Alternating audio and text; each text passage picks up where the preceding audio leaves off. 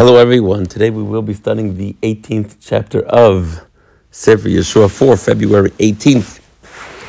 The land has been given out to the tribes of Ruvain, Gad, Menashe, Ephraim, and Yosef. There are seven tribes remaining to receive their land. However, right before we hear about the seven remaining tribes receiving their territory, we learn about the Mishkan in Shiloh. The Mishkan, we actually just read about it in the Parsha this week, Parsha Truma. So how nice to read about the Mishkan in Sefer Yehoshua. Now, where has the Mishkan been? Right. So remember, the Mishkan was built in the desert. I was with the Jewish people, of course, for forty years. They bring it across the Yarden. We heard a lot about the Aron. We didn't hear so much about the Mishkan. However, when they arrive across the Jordan River, they settle in a place called Gilgal, and the assumption is that the Aron and the entire Mishkan was there for 14 years. But in the beginning of this week's parak, in this in this week's parak, in this day's parak, it says as follows: Vayikalu kol adas Yisrael Shiloh. The entire Jewish people gathered in Shiloh. Vayashkinu sham es Ol HaMoed, and they rested there the Ol HaMoed. So what's going on over here? So Chazal tell us like this: that for the 14 years that the Mishkan was in Gilgal, it was still in a temporary state. They were in the middle of conquering the land, in the middle of dividing the land, but this is not the place that they wanted the Mishkan to be for sort of in a permanent way. So they found the place called Shiloh. And where is Shiloh? We know it happens to be in the tribe of Ephraim. Okay, very nice. And for how many years will the Mishkan last there? 369 years. Chazal tell us that the Mishkan in Shiloh was actually different than the Mishkan in the desert because the Mishkan in the desert had to be built in a way where it could be easily taken apart and put back together. After all, they're traveling day in and day out. They don't know when they're going to have to go, when they're going to have to get up and stop and rest and get going again. So the main thing that made it temporary was its walls, where walls were made out of these beams put into sockets. So and one big Lego set. So anytime they had to travel, they would just take the beam out of the sockets and put it on a wagon and travel. However, now that they've settled nicely in Eretz Yisrael, they've conquered lands for five tribes. They said, okay, let's make a permanent place. And not just a place, but let's make the Mishkan more permanent. How did they make the Mishkan more permanent? Instead of walls made out of beams and sockets, they actually made stone walls. It didn't have to be temporary. They weren't going anywhere.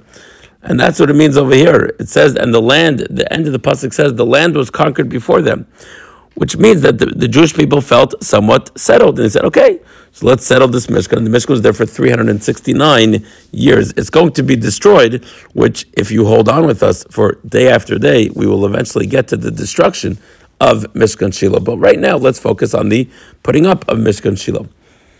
The pasuk continues. However, there were still seven tribes that did not receive their lands. Vayomer Yehoshua. Yehoshua rebukes the Jewish people. Until when are you going to be lax in inheriting the land? Now, it's not so clear what they were laxed about because we didn't even hear about the lottery. It sounds like the so the commentaries are not so clear over here. Again, usually the way it works is they got their lottery and said, "Okay, now go fight and write out the land." It sounds like they weren't even showing up to the lot in the first place. So Yehoshua did like this. He appointed three members of each tribe. Go around the lands and write down your portions. In other words, go around Eretz Yisrael, write the portion and, and, and borders that you wish to have. And let's see.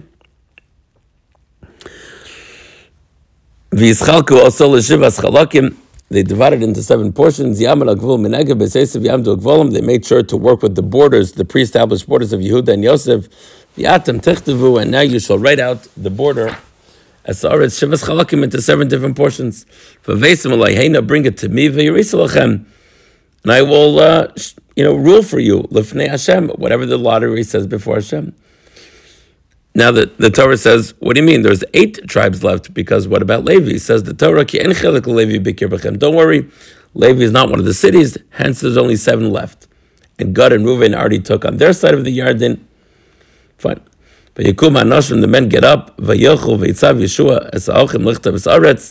men get up, Yehoshua commands them to do, and he tells them, return to me, and then I'll make a Anoshim, the men went, and they did as Yehoshua said.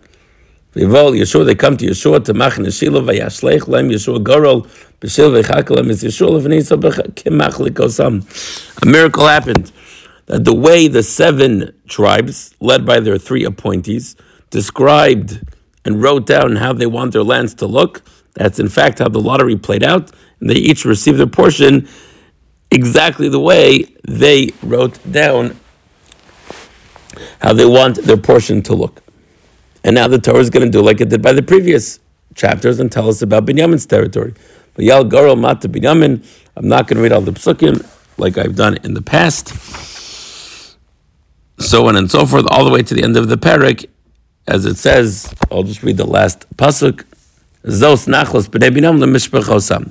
Now, if you look at the map, it's clear that Binyamin is in between Yehuda to the south, Menashe and Ephraim, children of Yosef, to the north. Binyamin is right in between, which is quite meaningful. That Binyamin is the bridge between Yehuda and Yosef. Right? Of course, there's the seemingly rivalry between the two. They're each their own leaders. But who brings Yehuda and Yosef together?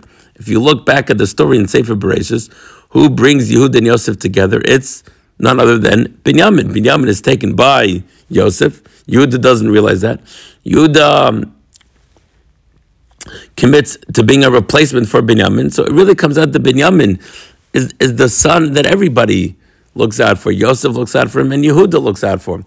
So Binyamin is the one. So it, it does seem appropriate that he's the one in between Yehuda and uh, Yosef. So this chapter we covered the Mishkan of Shiloh, and it does seem that Yehoshua wasn't so excited about. It. In other words, just to repeat this point, they settled the Mishkan and Shiloh because, like, oh, okay, we're good to go. Yehoshua was like, no, no, there's more conquering and more dividing to do. So it's possible Yehoshua was also not pleased with the settling of Shiloh, but that doesn't change, and the Mishkan in Shiloh stays there for another 369 years. With that, we conclude our study of Navi for the day. Thank you so much for taking time out of your day to study some Navi.